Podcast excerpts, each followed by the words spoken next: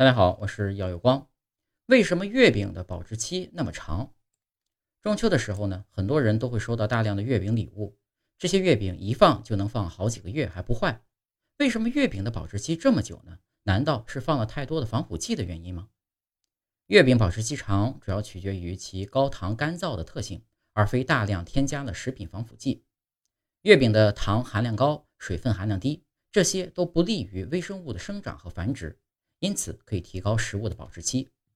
其实，早在明代的时候，中秋节习俗就要吃月饼。更加令人震惊的是，明代的月饼就可以存放三四个月了。